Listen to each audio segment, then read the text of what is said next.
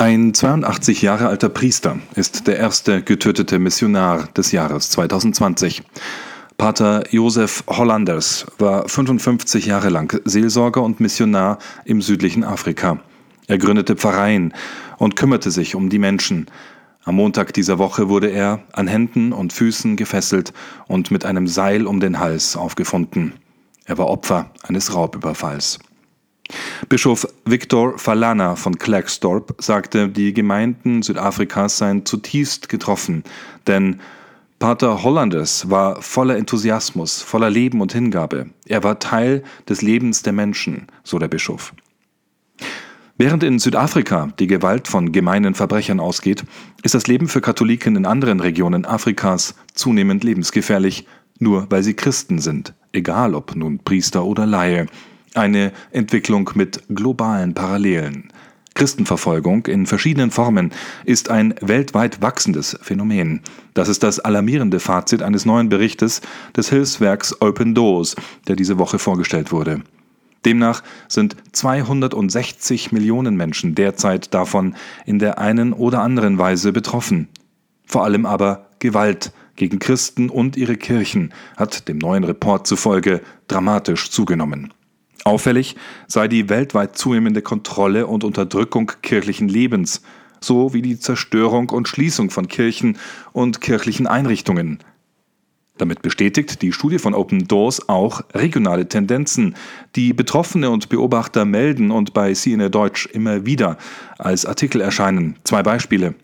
In China werden seit dem kontroversen Abkommen des Vatikans die Katholiken im Land nur noch stärker überwacht, schikaniert und unterdrückt. Neue verschärfende Maßnahmen treten Anfang Februar in Kraft. Und in Afrika eskalieren in mehreren Nationen Auseinandersetzungen mit islamistischen Gruppierungen. In Burkina Faso etwa, aber auch in Mali, in Nigeria und anderen Nationen sind islamistische Gruppen und dschihadistische Organisationen aktiv. Im Weltverfolgungsindex führt Open Doors 50 Länder, in denen rund 640 Millionen Christen leben. Etwa 260 Millionen von ihnen sind starker bis extremer Verfolgung ausgesetzt, so die Organisation.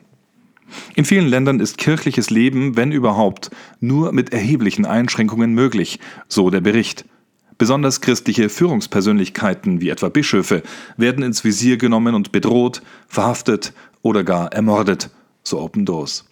Weite Teile der Bevölkerung begegnen Christen in mehreren Ländern mit einer wachsenden Feindseligkeit. Im Bildungsbereich und der Arbeitswelt sowie im Umgang mit den Behörden erleben Christen massive Schikanen, warnt das Hilfswerk in seinem neuen Bericht, in dem zudem vier Trends beobachtet werden. Erstens die Ausbreitung des militanten Islams in Subsahara-Afrika sowie in Süd- und Südostasien. Zweitens eine zunehmende digitale Kontrolle und Überwachung von Christen. Drittens, dass Konvertiten, also Menschen, die zum christlichen Glauben übertreten, am stärksten von Verfolgung betroffen sind. Und viertens, die Christen in Syrien und im Irak stehen erneut vor Gefahren. Rückkehrer werden bedroht. Wo werden Christen am stärksten verfolgt? Nun, die Rangliste der 50 Länder führt auch im Jahr 2020 und damit zum 19. Mal in Folge Nordkorea an. Die ersten zehn Plätze belegen nach Nordkorea Afghanistan, Somalia, Libyen, Pakistan, Eritrea, Sudan, der Jemen, Iran und Indien. Insgesamt beobachtet die Organisation Open Doors weit über 100 Nationen.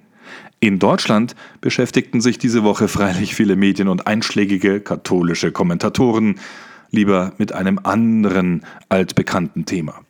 In einem Text für Sie in der Deutsch brachte es Thorsten Paprotny auf den Punkt, Zitat, ob je schon ein theologisches Buch mit geistlichen Betrachtungen über den Zölibat für so viel Wirbel vor der Publikation gesorgt hat? Helle Aufregung und ja, stellenweise Hysterie hat es um das neue Buch von Kardinal Robert Sarrat gegeben, an dem auch der emeritierte Papst Benedikt XVI. mitgewirkt hat. Kommentatoren reagierten mit echauffierten Einordnungen und polemischen Attacken, vor allem in deutscher Sprache. Aber was hat Benedikt eigentlich geschrieben? Das lesen Sie am besten einfach selbst. CNA Deutsch hat den vollen Wortlaut des Beitrags veröffentlicht, ebenso wie über das ganze Drama der Veröffentlichung berichtet. Lesen Sie selbst bei www.cnadeutsch.de. Viel Aufregung soll demnächst freilich auch ein anderes Dokument erregen, in dem es um die Ehelosigkeit gehen soll. Das nachsynodale Schreiben von Papst Franziskus zur Amazonas-Synode. Die Spannung ist groß. Kardinal Claudio Hummes, Generalrelator der Amazonas-Synode, wandte sich diese Woche in einem Brief an mehrere Bischöfe der katholischen Welt. Darin werden genaue Anweisungen für die Präsentation des Schreibens gegeben und es heißt, der Entwurf befinde sich aktuell in einer Phase der Überarbeitung und Korrektur und werde dann übersetzt. Papst Franziskus hoffe, das Schreiben bis Ende diesen Monats oder Anfang Februar verkünden zu können. Auch wenn Kardinal Hummes es nicht explizit erwähnt. Das Abschlussdokument, das dem Papst am Ende der Bischofssynode übergeben wurde, enthält drei umstrittene Vorschläge. Erstens die Weihe verheirateter Männer zu Priestern, die berühmt-berüchtigten Viri Probati. Zweitens die Einführung weiblicher Diakone. Und drittens einen möglichen amazonischen Ritus. Mehr dazu und vielen weiteren Themen lesen Sie jetzt aktuell auf www.cnadeutsch.de. Das war der CNA Deutsch Podcast am 17. Januar 2020. Mein Name ist Anjan Christoph Wimmer. Ich wünsche Ihnen Gottes Segen und eine gute Woche.